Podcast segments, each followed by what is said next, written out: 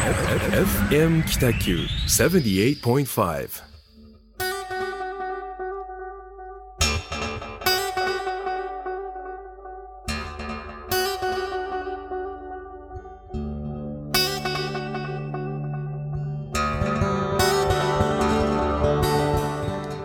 はい始まりました。ホワイトスペース。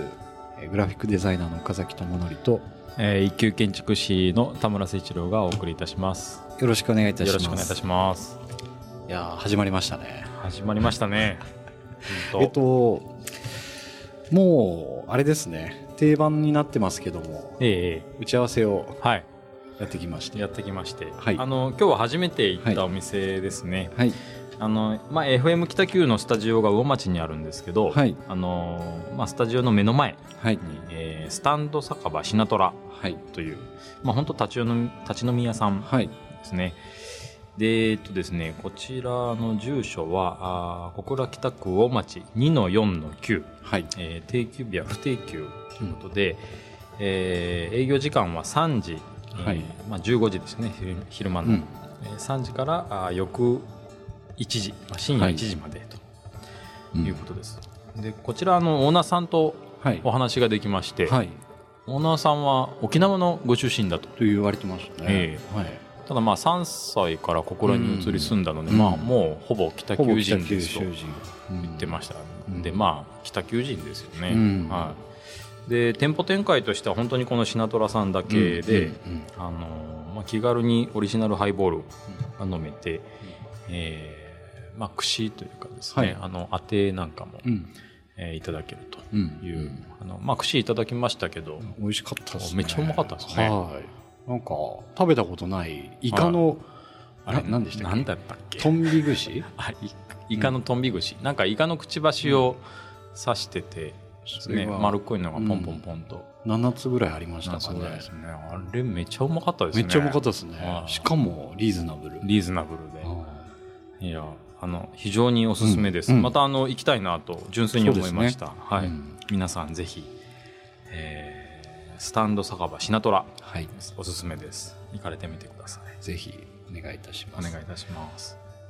さてええ。あのですねえ 今日田村さんがちょっと頭が回らないぐらい今多分忙しいっていう状態になってるえらしく。そうなんです。すいません。今日のあの打ち合わせもですね、はい。もうほぼ岡崎君に丸投げしていい？みたいな感じで。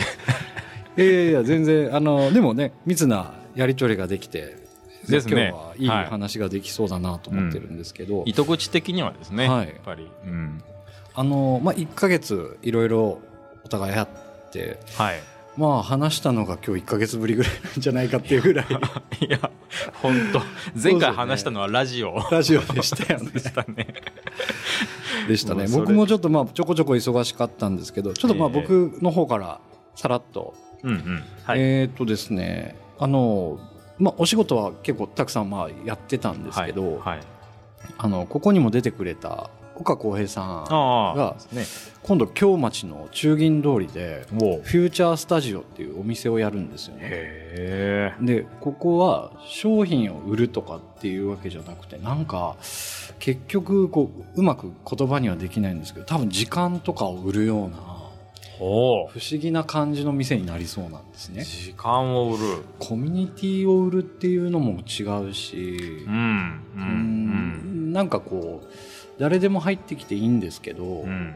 まあそれで淘汰されてうん。残る方がうん。そこのお店を、うん。まあ、盛り上げていくというか、うんで、まあ、基本のコンセプトはうん。クリエイティブなんですね。はい。っていうちょっとこうまだなんかドドンと公開しない感じのお店なんですけど、はい。その岡さんがなんかヒントが欲しいなみたいな感じでよくあのよく、まあ、すり合わせをしてたんですけど、はい。でえっと僕が岡山の問屋町が気になってて、うんうん。以前田村さんもそうですね行きラジオで、ははい。い言われてた問屋町に行ってきてですね、えでなんかヒントが得られないかなっていうので行きました、で、うん。えっと岡山駅に着いて、はい。まずあの問屋町に行こうっていうことで、はい。レンタルサイクルみたいなのあるじゃないですか。こうはい。街のシェアサイクルみたいな、はい。で乗っていこうって言って普段しないことしようみたいな感じで行ったんですけど意外に30分ぐらいかかって、立ちこぎしていくみたいな。しかも灼熱の日に。おじさん2人が自転車乗って。灼熱の。真夏を。真夏の国道。を まあ。なかなか絵になりますね。ちょっと青春でしたけど。でそこのあの問屋町まで行って、はい。であの岡さんがこうクリエイティブを売るっていうので、まあ、なんかヒントになるかなっていうので行ったんですけどもう本当に情報がたくさんあって。はい。でなんとなく成熟してたなって思ったんですよねうん。問屋町って、はい。こう女性がすごく多くて、はい。で商品もなんかちょっとこうおしゃれな、うん東京のなんか、ね、百貨店とか入ってそうなものとかも結構あってタピオカ屋には女性が行列を作りはい。なんかあのポルシェとかも止まってたりとかですねああみたいなちょっとこうカオスな感じだったんですけどすごいよくて、うんで、えー、とコワーキングとかで仕事したりしてうんはい。もう弾丸でしたけど、うん。行ってきました。うんでまああのいろいろ得るものはあったんですけども、うんはい。うとまあお仕事というよりか、まあ、視察みたいな感じで行ってきて、うんうん。今後の仕事に生かせたらなと思ってる感じですね。うんなるほどですね。はい。まあ、1ヶ月そん、それが、まあ、近々ではそれが一番なんかこう大きな出来事でしたね。そうですね、うんまあ問屋町も私行ったことありますけど、うん。あのもともと3店舗から始まったんですあね、そうなんですね。はい、あのあの町にこう、うん。そのいいお店を引き込んだうん。明石匠さんとはいはいはい。いう方いらっしゃって、グラフィックデザイナー、グラフィックデザイナーなんですよね。はでまあ、その3店舗から、うんあのうん。一気にあの求心力が高まいって、うんで最近去年かな？本当にあの、その問屋町のど真ん中に、はいなんか住宅展示場ができてあ、できました、できてました。はいはいはいはい。あの辺から急にこう開発チックなあ、雰囲気がかもしれないですね。うんできてですね、うんあのまあ、岡山行った時に明石さんと話したんですけど、はいはいはい。まあ、当然その街全体コントロールするのは無理なんですけど、うんはいもうあの、まあ、土地の価格とかもですね変動するんですけど。上昇したんでしょうか。はい。はああそこでこうああいう住宅展示場ができたっていうのは、はあ。まあ、明石さん的にはやっぱちょっと不本意、まあそうでしょうね。なんかちょっとビルとかも建ってましたからはい。ね。い、いきなりパカーンっていうね、なんか開発されたうん街みたいになってしまったんで、うん。うん。だ多分成熟したっていう感覚がね。あったんだろうなとは思います、まあでもそれすごくわかるんですよね、うん。うんなんかひたすらこう北九州のどの町に置き換えるかみたいなことを考えて移動したんですけど、なかなか当てはまる場所がなくてですね。ね。チャリで立ちこぎで30分。まあ 西港戸端とかぐらい、はい。もう小倉駅からですね。行けるのかなみたいな、そうね。はい、まあまあな距離をまあまあな距離、はい、行ったんですけどね、おじさん2人が いやいいと思いはい。ます、、そんな1ヶ月でした、月でしたはい、田村さんはなんかこっちにいましたか？そうですね。あの、はい。まあこの1か月の中でいうとお盆休みとかああそうか。ありましたよね、はい、はい。でまあ弊社はですね、はい。お盆休み、まあ、8日間取りまして、でまあ事務所自体は休みだったんですけどはい、私はもう1日だけですかね。丸々休めたってういうのは。んあのっていうのも、まあ、名古屋にちょっと現場打ち合わせに行ったりとか、えっ、と、一期のあの、まあ、ずっとお話ししてた現場にこう撮影に行ったりとかですね、うんうんうんあとは、あの今、あーまあ、ちょっと買い付けにうん行ってきたりとかですね。はいはい。あの、はい。後でお話ししますけどタムタムセブンの。そうですね、たむたむセブンの買い付けに行ってきたりと。うーん。でまあまあそのお盆休み8連休の中でも、うんそうですね。名古屋長崎、えー熊本阿蘇ですかね。で行ってきたりとかまあまあ忙しかったですね。もうめちゃくちゃマイル溜まってますよね。あそれがですね。はい。結構バラバラなんですよ。あそうなんです、はい。移動手段が。はい。あいよくあの皆さんからそういうの話をい,、うん。ただくんであれもちょっと穴に固めようと。あなるほどなるほど。今穴ばっかり使ってる状態ですよなるほど。ねそんなに溜まってないですまだ。あとあの個人的にはですね、はい。ピロリ菌。はい。すか？ピロリ菌？ピロリ菌っていうのはあのなんか、あのい井戸水とかそういうのにいるらしくて、はい。でまあ、そのピロリ菌が胃腸にいるとですね、はい。あの胃潰瘍あとかー十二指腸潰瘍とかを起こすと。いう、はい。はい。はい。はい。あのそういう悪さをする菌だとうん。いうふうに言われてまして、うん。まあ、あの年に1回検診で胃カメラ飲むんですけど、はい。あ田村さんピロリ菌いますねと。まあ検査した結果、はい。えーはでまあ、除去しましょうっていうのはあの去年言われてたんですけど、あはい。こう薬を1週間飲むにあたりあのお酒を1週間禁酒しないといけない。はその1週間無理ですって言って、はい。去年は流したんですけど、いうん。あのまあ、今年まあまあ結構ストレスが多いことがありましてで胃がぐるぐるするなと思ってですね、まあ、ちょっと除去しとこうかなということで今年もまあ検診って胃カメラ飲んだ後にもう除去します、あー。でお盆に。お盆に。一番飲むあのあれが少ない。本当ですよね。はい。へ1週間禁酒しました、はい。素晴らしい。ね、ピロリ菌除去を投薬して、うーん。ちゃんと綺麗になったかどうかっていうのは1か月後のその検査で分かるらあしいです、まだ判明してないんですね。まあ、まだ判明してないです。多分まあ大丈夫じゃないかなと思います。ビール一杯ぐらいしか飲んでないんですけどねんその1週間中に 飲んだ？うんちょっと飲みました。だって真夏のビールうまいんいですよ。ねやうまいですけど、はい、ちょっと我慢できない。なるほど。ありましたって。いうまあ個人的なあのしょうもない報告ですかね、いやまさか1か月忙しいって言ってピロリ菌除去ピロリ菌除去してましたね、はいうーん。なるほど。あとはそうですね札幌からあの断熱改修のプロをはい。呼んでですね、はい。あのまあ、うちのこう事務所のプロジェクトもそうなんですけどもうせっかくなんでセミナーを開いてもらったりとかですね、へえはい。断熱。断熱の。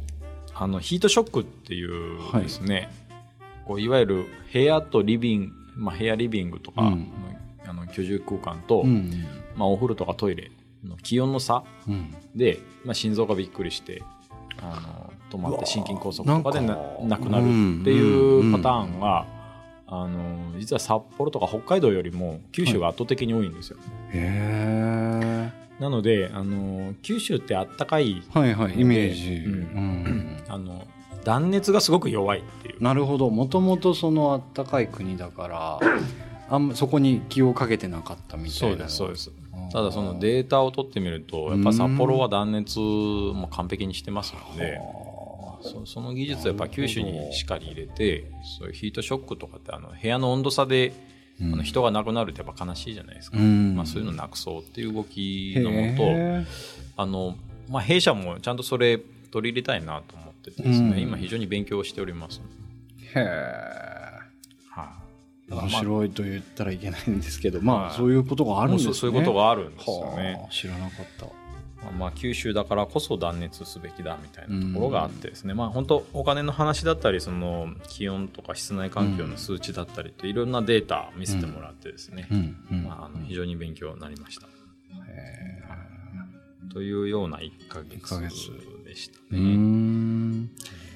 今日のテーマはい。いきなりちょっと切り替えますけど、ええっとですねあの今回えうん。岡山に行って、はいはいで岡浩平さんがフューチャースタジオというそのうんクリエイティブスペースを今後作るにあたって、はい。まあ、かなりコワーキングとかいろいろ回っていってですね、うん。であの北九州から来ましたって言ったらすごくそこのコワーキングの方が喜んでくれて、おーはい。えーっとですねまあちょっと後でお名前をええ紹介しますけども、はいそこのあの方がすぐ何人かその岡山市のキーマン集めてくれて、うん。で結局4人ぐらいでまあなんかこうちょっとした宴会みたいなのをしたんですよね。はい。でえっ、とまあそれぞれ皆さんこう地域で頑張ってる方だったんですけど、うんうんはい。でその後あの以前ここでもお話したバーおじさんっていうところにあ行ったんですよ、ーはい。石井さんとか、石井さん。ははい、でそこですごくまああのいろんなクリエイティブな話をさせていただいてい。うん。で僕その時もちょっと前の日出発の2時間前ぐらいまで仕事してて、えで着いた時にもうダメだみたいな状態だったんですよ。えどどういうことですか、岡山に着いた時すでにもうん、う眠たかったんです 体力を削り上げてから行ったんですね。でちょっとそそんなこともあってあんまりこうところどころ覚えてる覚えてないみたいなところはあるんですけど、あそんな。朦朧した中で行ってたんですか？もうでもすごく面白い場所でしたね。そうですね。はい。うん。なんかそういうことがあってであのゲあのゲストハウスに泊まったんですよね。はいえっ、と KAMP って書いてキャンプっていうところに泊まったんですけど、はい。でそこに泊まった時に、はい。あのコンセプトがなんかすごいなんかちょっとヒッピーな感じだったんですけどね、はい。いい空間で、えーとちょっとコーヒー飲んだりとか、うん。普通にあの一般の方とかも見えたりとかしててはい。すごくいいなと思っててですね、うん。でそこでもまあコミュニティが作れたのかもしれないけれども、結局そのコワーキングの方で、うん。あの行ったんですけどはい。ちょっとそういうですねあのある種拠点を軸にはい。知らないエリアでもはい。やっていくみたいなことを、うんえーちょっともう全然決めてなくて、うん。ひたすらそのさっきチャリで漕いで行って、うんうんうん。で今度歩きで40分ぐらいかけて行ったコワーキングスペースが潰れてたりとかして、たどり着いたのがさっきあのその人を集めてくれたシンクキャンプっていう岡山のコワーキングスペースなんですけどはい。でそこの方たちに出会ってはい。でまた会いましょうね必ずみたいなことでうんフェイスブックでつながって、で今度向こうの人たちが来てくれるみたいな話になってるんですけど、その一つの箱から始まる何か、うん。まあ、それが仕事なのか、縁なのか、うん。本当にまあうーんなんでしょうねこう一生の友達なのかわかんないんですけど、うん。箱って重要ですよねって思ったんですよ。ああなるほど。うん。はい。はい。そのコワーキングで普通にマクドナルド行って、うん。まあ、コーヒーとか頼んだりとかして、うん。横の人に話しかけるわけにはいかないんですけど、うんうん。コワーキングだから話しかけても違和感がないみたいな、あその箱って重要っすよねとかって言ってずっと話してたんですけど、あなるほど。うん。で、ええ。えっ、とそういうことがあって、はい。で僕すいませんこうあのゲストハウスの話をしてまた話が変わるんですけど、うんうんあの分母っていう会社をやってる江添直樹さんという方が日田市に今おられてですね。はい。でクリエイティブをうん。地域に持ち込んで、はい。えー、と根付かせていってはい。で、まあ、ある種そのコミュニティじゃないですけどこう、はい。人のつながりを作っていくっていうことを活動されてる方うん。をはい。すごい思い出してですね、はいえー、と九州筑後元気計画とかをうん。こうプロジェクトをやられてる方うん。の本本というかあの載ってる雑誌をですね、うん。ちょっと今日持ってきてるんですけど、はい。えーっとですね、まあ、先ほどはコミュニティの箱を作る、で今回はこの江添さんやられてるのは、えーっと地域を発信する方法として、うんえー中心にコンセプトがあってうん。で周りに情報とうん。空間とうん。商品がある、うん。これを3つこう3原則を重ねると、うん。総合デザインっていうものができるんだみたいなことを書いてる、うん。かあの言われてるんですよね。提はい。唱されてて。うん。で、えーとまあ、先ほど言ったその情報っていうのが広報と広告、うん。発信するものですよね。はいで空間と環境っていう空間って言ったのが環境建築物うん。も田村さんがやられてるようなこと、うん。で、えー、と今度商品って言ったのが換金できるもの、あ換金できるもんはい。マネタイズの部分ですね。はい。この3つがコンセプトに合ってると、うん。一つのあの強い発信ができるっていうふうに提唱されてて、うんでなんで僕がこの話をしたかっていうと、うんタムタムセブン今度やられるじゃないですか。はい。でマネタイズの方法っていうのも換金としてうん。あのその今からアートとかはい。ワインとか、まあ後でちゃんとご紹介いただこうと思うんですけど、はい。その商品に落とし込む部分と,、うん。えーと空間と環境ももちろん田村さんやられてて、はい。はい。で広報と広告っていうのはまあ僕なんかもやったりしてるので、はい。まあ、ちょうどこんあのこの箱箱じゃなくてこう、うんクリエイティブで発信する方法を、うんこの時こう江添さんのことを思い出して、うんなるほどうん、ちょっと、うん思ったんですね。はい。で、えっ、と、この3つの3原則の中で優先順位をつけられてて、うん。えっ、と、一番最初に商品、うん。で、次が情報、うん。で、最後が空間っていう風になんかプライオリティつけられてて、はい。えー、とその中で商品やサービスは換金物として一番重きを置かないとうまく進まないんじゃないかっていうのをはい。言われてるんですね。この九州筑後元気計画から生まれたものとしてなんか花火とか、うんうんはい。まあ駅小倉駅とかでも売られてますけどムツゴロウラーメンとかですね、うん。うん。こういう面白い活動をされてて、筑後のいいものを売ってる売とか発信するみたいなことをですね、うんうんうんはいこ。の江添さんがやられているっていうのではい。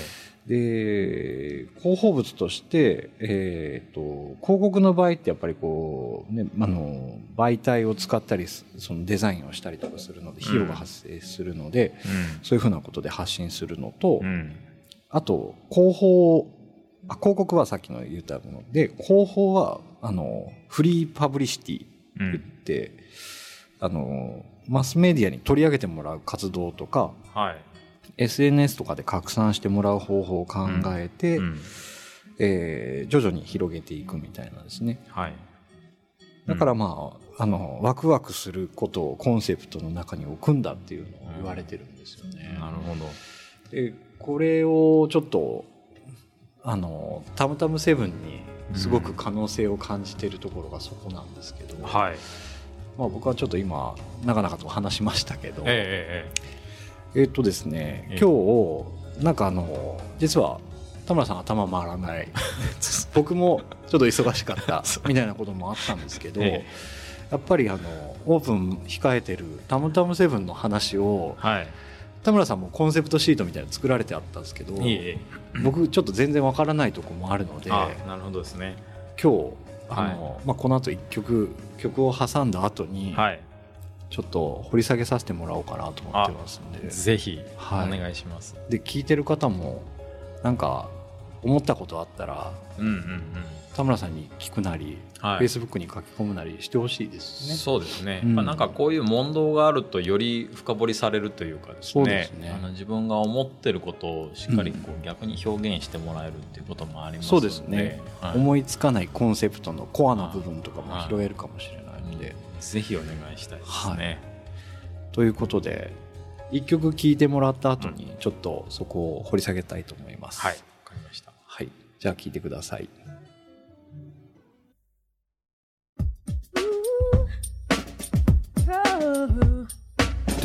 Touch that dial. FM Kitaku.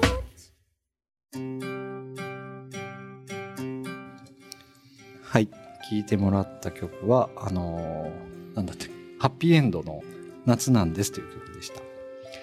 夏なんでですね、聴いてもらおうかなと。そうですねえーっとですね、えーただ先ほどちょっと途中になってたんですけど、あの、まあ、僕の好きな考え方の江添直樹さんという方がいて、うんはい。で田村さんが、まあ、まさにそれを体現されようとしているうん。タムタムセブンという室町のお店はい。についていろいろこう聞いていきたいと思ってるんですけど、はい。あのですねそもそもええ。取扱い商品って何なんですか、えーっとですね、はい。あのそこで取り扱うのはまずアートはい。とはい。雑貨とはい。ナチュールワイン。ナチュールワイン。はい。雑貨はアンティークっぽい感じとかですか？そうですね。雑貨はアンティークとか、あとあの植物はい。で、あえー多肉系とか、はいはいはいはい。あとあの、まあ、アート扱ってる額縁、へえあとそのなんていうのかな、うん。あの豊かさの美術館っていうテーマを僕の中で決めてて、豊かさなんだはい。だから、なんか、どうしてもこうカテゴライズしなさいって言われると、やっうんぱり飲食提供するので飲食店にはなると思うんですけど、はい。でもそのワインとか、まあ、パンと付属するワインあのパンとチーズとかはい。も提供するんですけど飲食店とも言いたくなくてなるほどなそれと同列にアートどうん。も、あの飾って知ってほしいし、まあ、うんもちろん購入もしていただきたいのと、はい。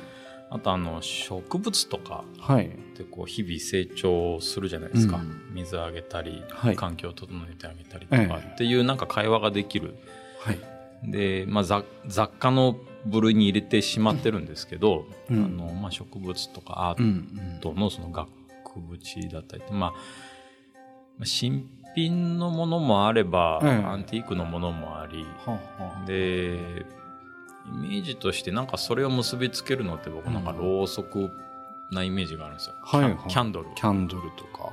キャンドルってその電気じゃないうんですよね、うん。あのー本当に炎というかうん昔からうん。あのじ人類が進化する中でこう扱われた炎はい。を灯しながらアートを見るうん。とかワインを飲むうん。とかあーまあ食事をするっていうところの原点がすごく豊かだなと思ってます。ですんで、まあ、その電気を扱わないというと不可能になるんですけど、ええ。できるだけ電電気照明を使わずにうん。空間を演出して、うん。でうん。その自然の明かりの中で、まあ、昼間は日光が当然窓から入るので、ええ。まあ、それでアートを見たりで夜はろうそくのその自然の明かりでアートを見たり食事をしたりワインを飲んだりっていうのをちょっと感じてほしいな。へえ。というのを豊かさの美術館としてます。なるほどなるほど。だから周りの人にはまあ説明しやすいので、うんまあ、ワインバーみたいに軽くふわっと言ったりするんですけどうん実はもうちょっと掘り下げて言いたくて美術館やりますって言うとなんかそれもちょっと違うしなと思って。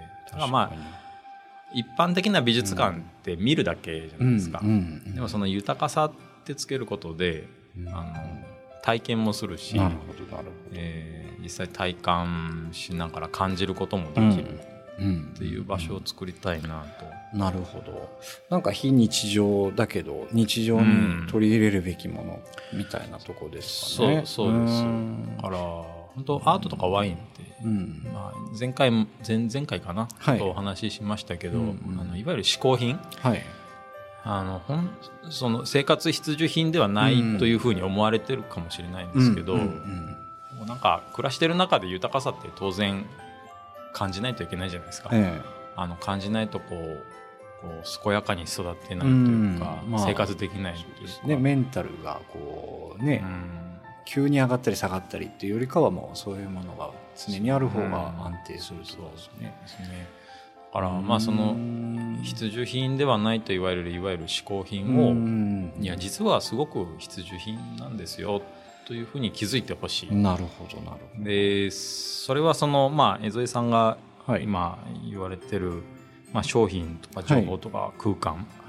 の3つのアプローチの中で、うん。僕は建築の人間なので、ええ。まあ、空間からはい。あーずーっと、まあ、クライアントさん通して社会にだったりってこううん貢献してきたつもりではあるんですけど、はい。逆にそのじゃあ商品からはい。とか物なるほどなるほのアプローチからあー真ん中のコンセプトにど。うん行き着きたいなっていうのがあったりですね。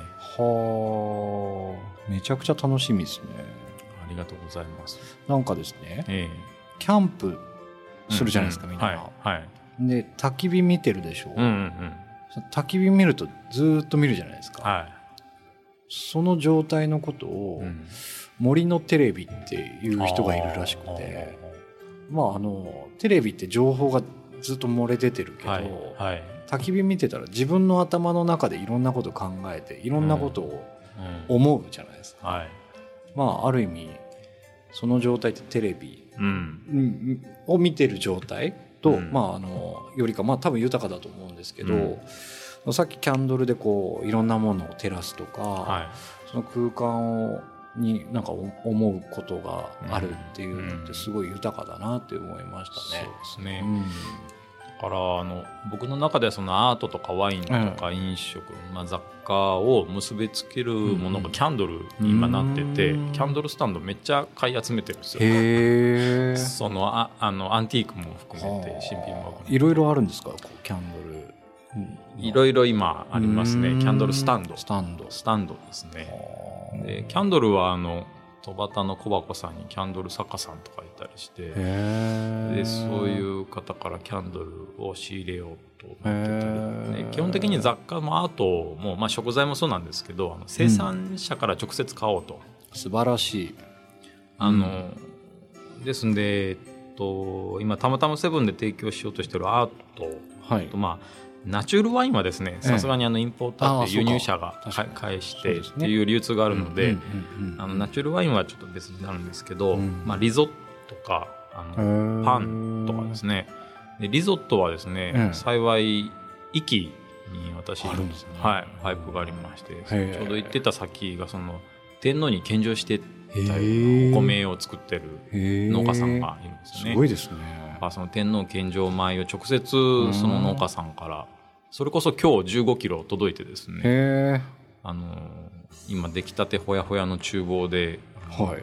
試作を作ろうと、えー。まあ明日にでもちょっと作ろうと。天皇献上ワインはい。ですね、まあ、ナチュールワイン自体はですね、その製造ブドウの製造うん。あ、まあ、栽培ですね、うんには無農薬だし、ワインの製製造にもうんその防腐剤を入れないっうんていうすごく厳格に作られた、まあ、ジャンル、うん。で人間にも優しいしあの地球にも優しいですね、そういうナチュ自然派ワインしかも扱わないとうん。決めてる、まあそういうなんかレースがあってこそ豊かさって感じるんじゃないかなと思ってたり、うん。今日もあのアート。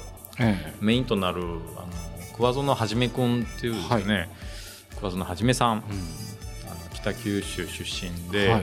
もうこれからめっちゃ伸びるんじゃないかあっていうアーティストさんはいですよね。以前アーティスト・イン・レジデンスみたいあなそうです。やったはい。時のやった時のメインのメインですね、はい。僕も見に行きすましたけどめちゃくちゃ迫力ありましたね。そうでしょう、はい。だから、うんそこにビビッと来てですね、でまあ本当はあのアーティスト・イン・レジデンス募集して参加してくれたんですけど、それから親交深まって、うん。ずっと話してるとですねこの間あのそのうん。桑園はじめ君ええ。自身もすごいイケメンで、イケメンでしたね、うん。はあのモンクレーっていうあの、はい。ダウンジャケット、い、はいはい。なんかはモデルとか今ですねいえ？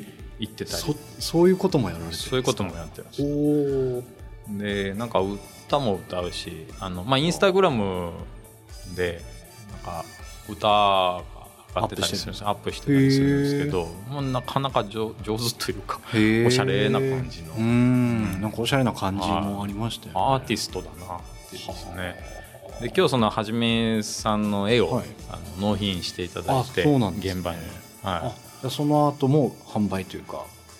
それはですねあのいや他にもいろいろ展示するんですけど、ええ。5点購入したのは、はい。あの私個人的に購入したので、はあ、はあ。まあ、オーナー私物品として展示しようと。あなるほどなるほど。だから非売品です。はあはあはあはあ。非売品ですけどめちゃこうかっこいいんですよ。うん。かっこいいというのはそのうん書いた本人の思いがうん。なんか伝わってくるってでうん。納品してもらったんですけどやっぱりいろいろ話してると、はい。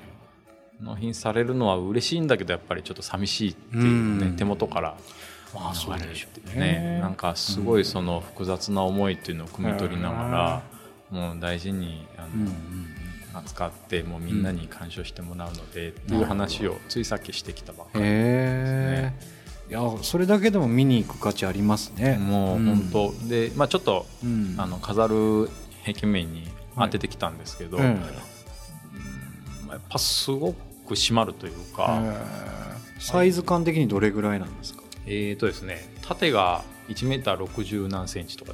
結構でかいですね。幅が1メーター40センチぐらいですよね。結構でかいんですでかいですね。小さい女の子ぐらいの、はい身長ぐらいはあってこれは見たいですね。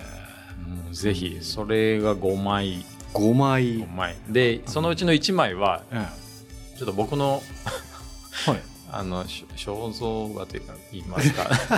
ポートフォポートフォリオ的に、あマジですか、はい、それはもうあのうん。いつでもいいよって言ってるので、当面は4枚ああじゃあだんだん完成していくみたいな感じですか、はうわそれも楽しみです、い、楽しみなんですよね。だからもう創作意欲がある時に書いてほしいのでやっぱりなんか強制的にじゃないのがいいかうん、もういいつまでに欲しいとか言ったらなんか、うんまあ僕もそうですけどうん。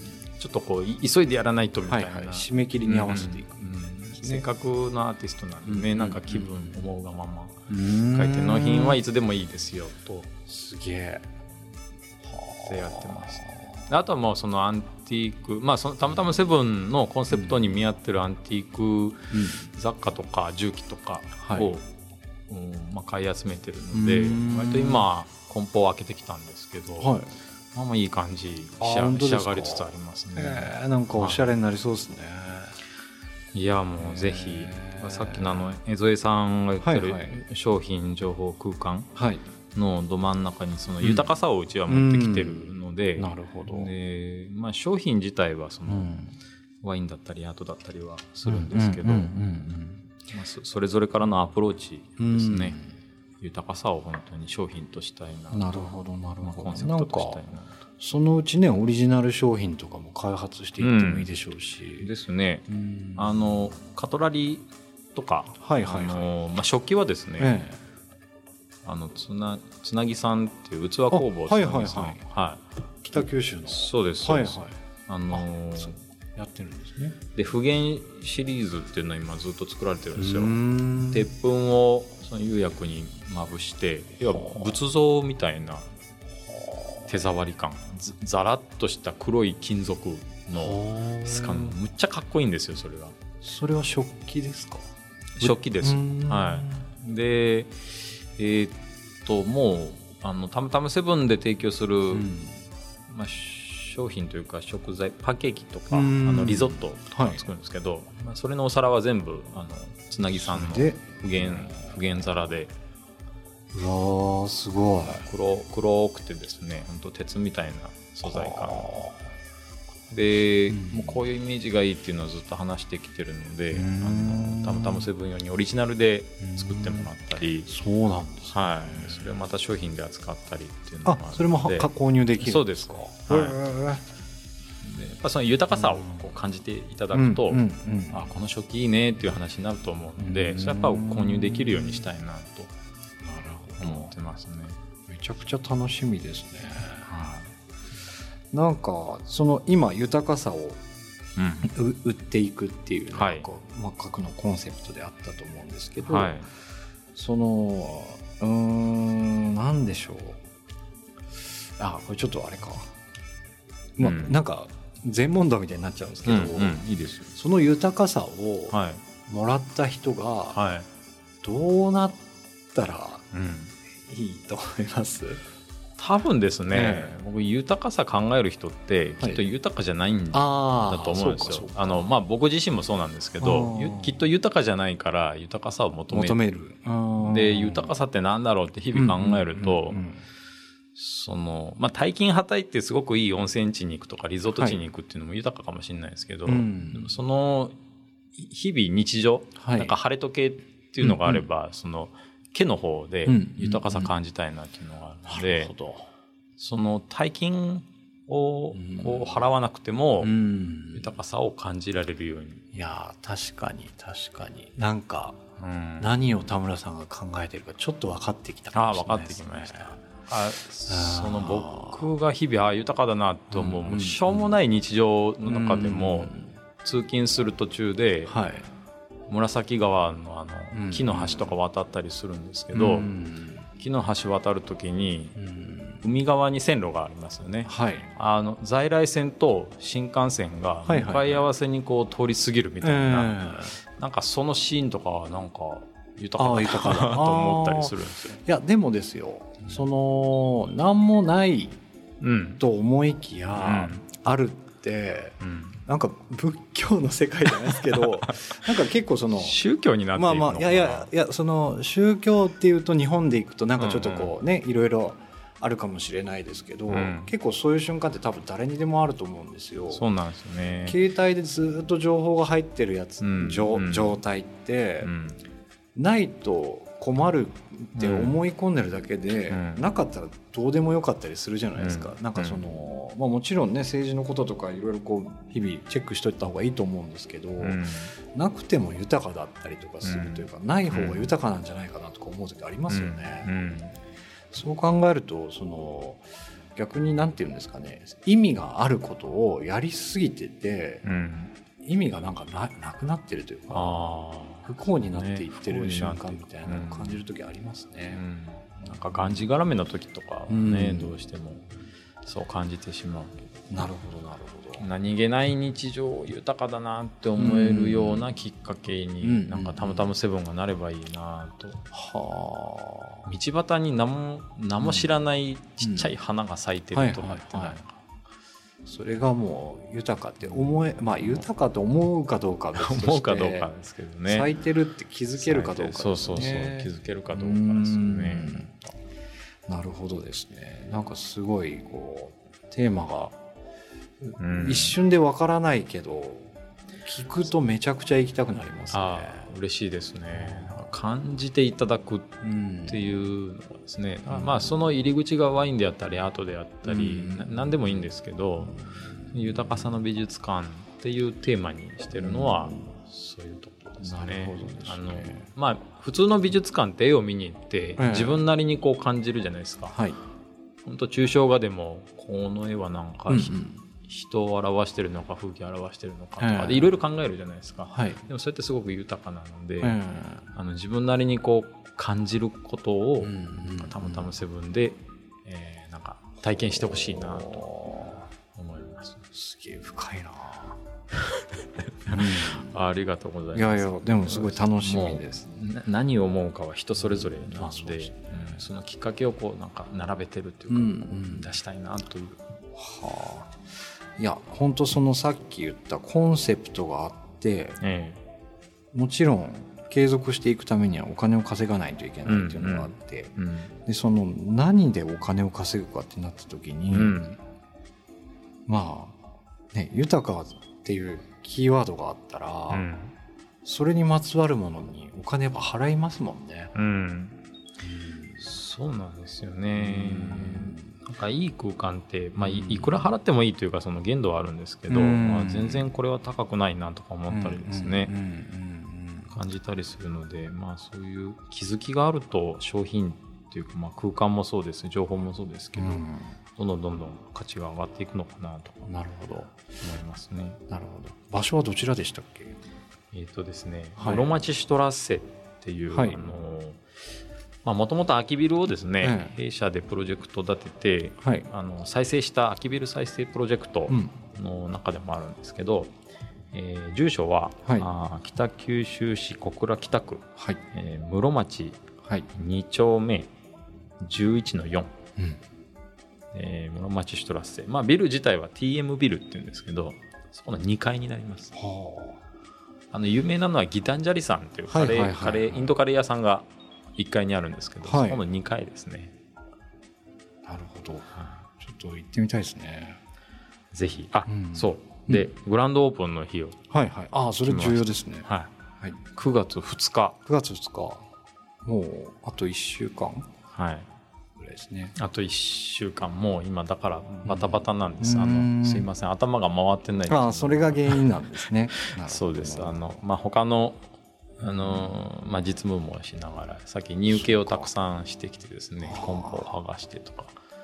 そうか普段の業務しながらそれそれです相当大変ですね。明日もいろいろ、まあ、アンティーク重機が一気に届いたりとかですね。まあ、食材もそうですけど。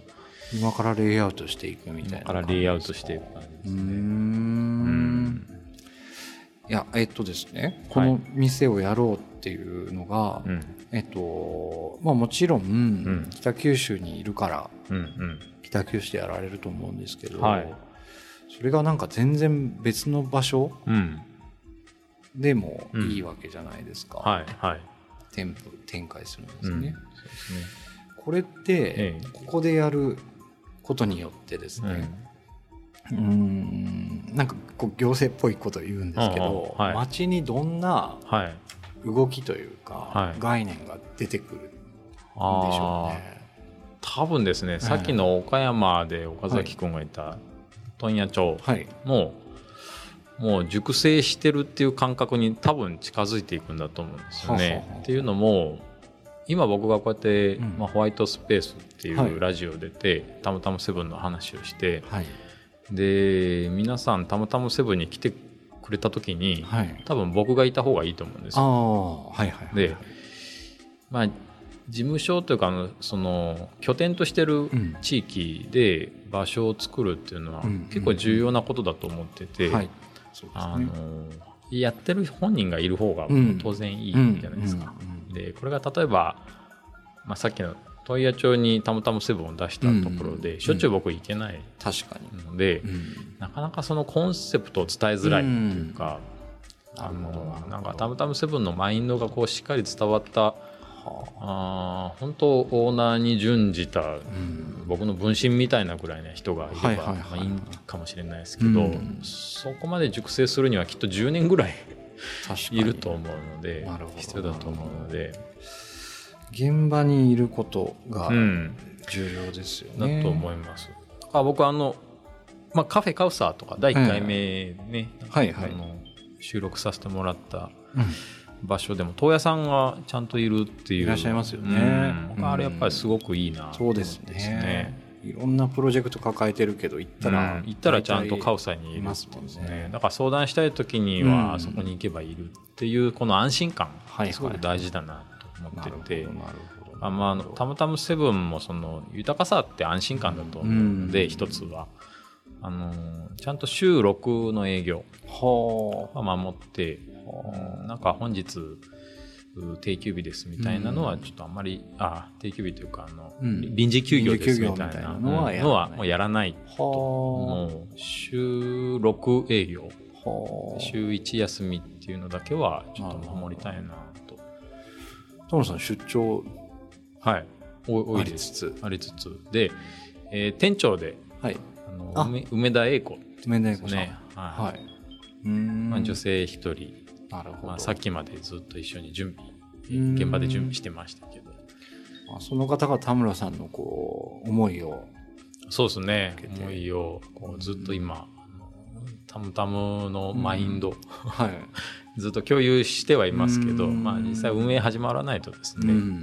なんかこれも体験として入らないかなと思いつつ、田村さんそこにいらっしゃることも多くなるんいですかやそう今思ってるのは、やっぱ週末ぐらいは夜バータイムだけでもちょっと立とうかなと。思ってまして。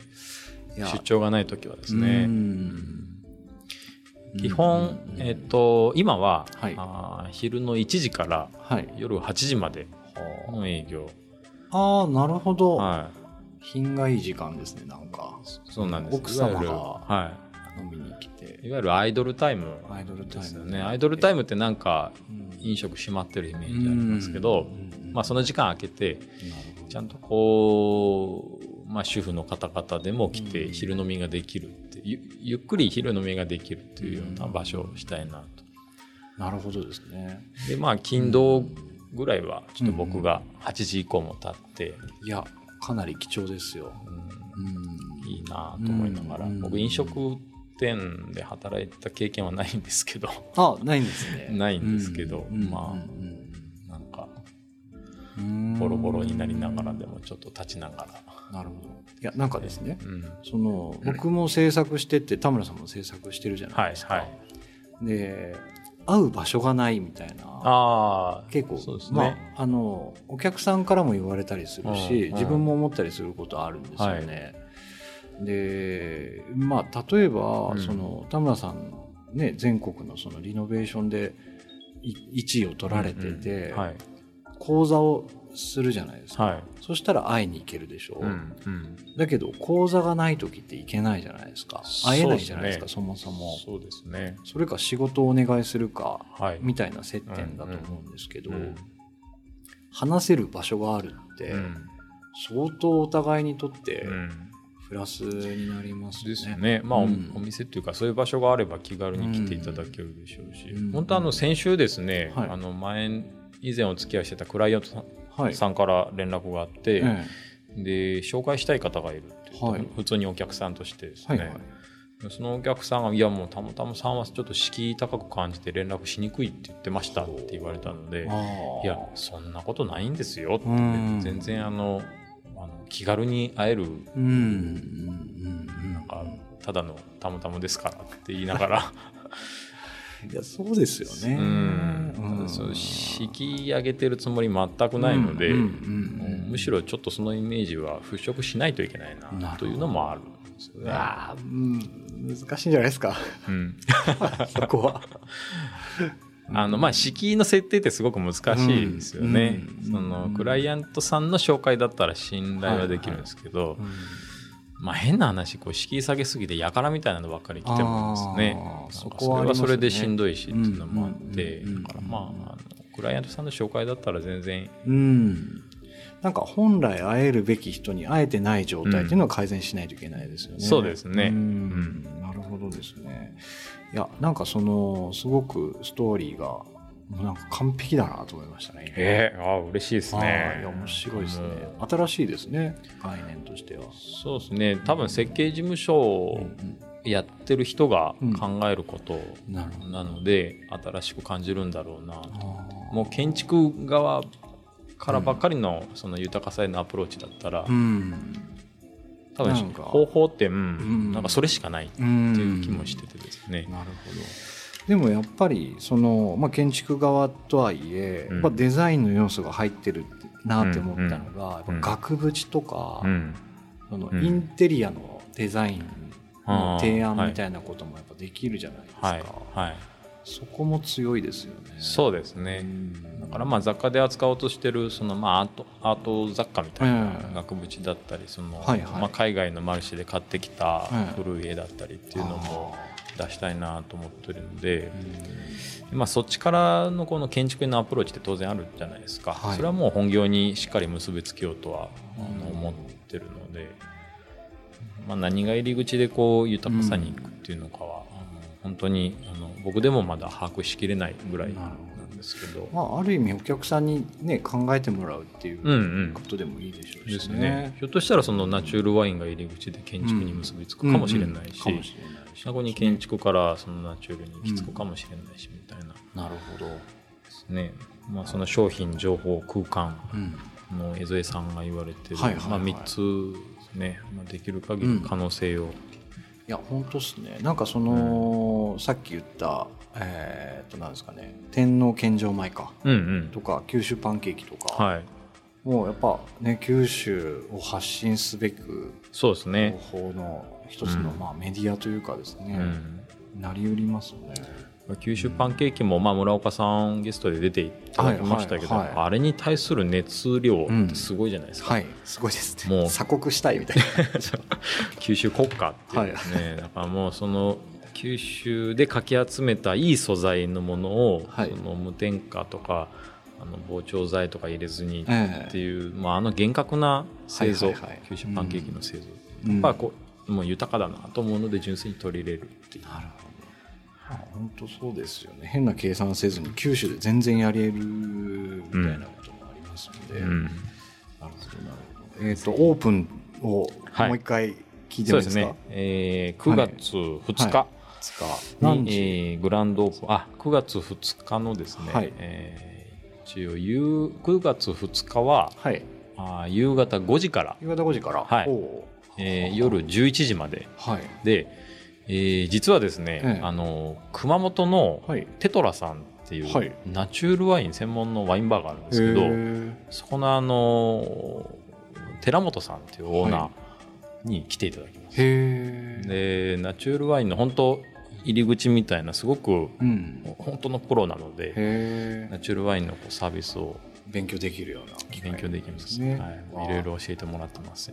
楽しみですね、じゃあぜひ皆さんたむたむで、えー、たむたむセブン。セブン、えー9月2日夕方5時はい。からあー夜11時までオープンいたしますので、どうぞよぜひ皆さん来てください。はい、室町シュトラッセの2階はい。ですね。西小倉駅から歩いて2分ぐらいなの2分でですねはい来やすいと思います。わかりました。